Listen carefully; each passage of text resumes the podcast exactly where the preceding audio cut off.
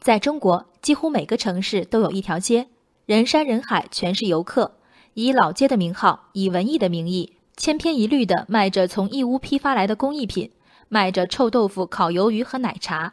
这条街在北京叫做南锣鼓巷，在杭州叫河坊街，在南京叫夫子庙，在成都叫宽窄巷子。这个段子看得中国游客心碎。上述景点我一一去过，说真的，到此地一游。不去这些地方还能去哪儿？同是不太具备想象力的景点，重庆洋人街正面临搬迁。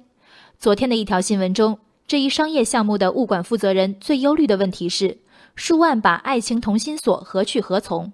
鉴于2006年的同心桥是洋人街最早的景点之一，后来加入同心锁，据称是重庆主城最热门的情侣景点。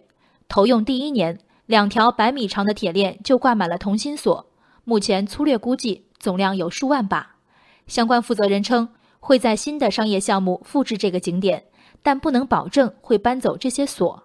这条新闻有个抒情的结尾：上万把同心锁落下的雨滴，像极了挂锁人淌下的泪，是幸福还是失落？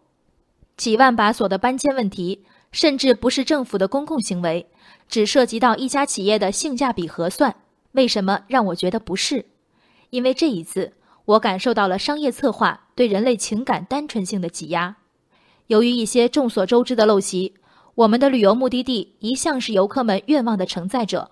热门景点里，每个水池都是投币的许愿池，每只石龟都被摸得锃亮，每条铁链都是同心锁的好去处。这些举动无关信仰，全是生意。以重庆洋人街来说，售卖的小锁每把五元，大锁每把十元。你猜？有多少在嬉笑间挂上大小锁的男女，认为这十块钱换来了自己重要的爱情证物？新闻里问数万把同心锁，数万对情侣，他们在哪里？评论里答：该分的已经分了，没分的已经结婚。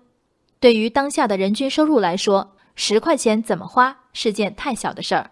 性之所至，是不是要从俗做一件谈恋爱必做之事，也全是个人自由。重点是，这毫无特色的锁，毫无特色的桥，毫无特色的铁链，足以成为几万人维系感情的保障。其拆除会让挂锁人淌下泪吗？如果洋人街的经营者真这么想，未免太看得起这座存在于每个城市的桥，也太看不起情侣间最普通的爱情了。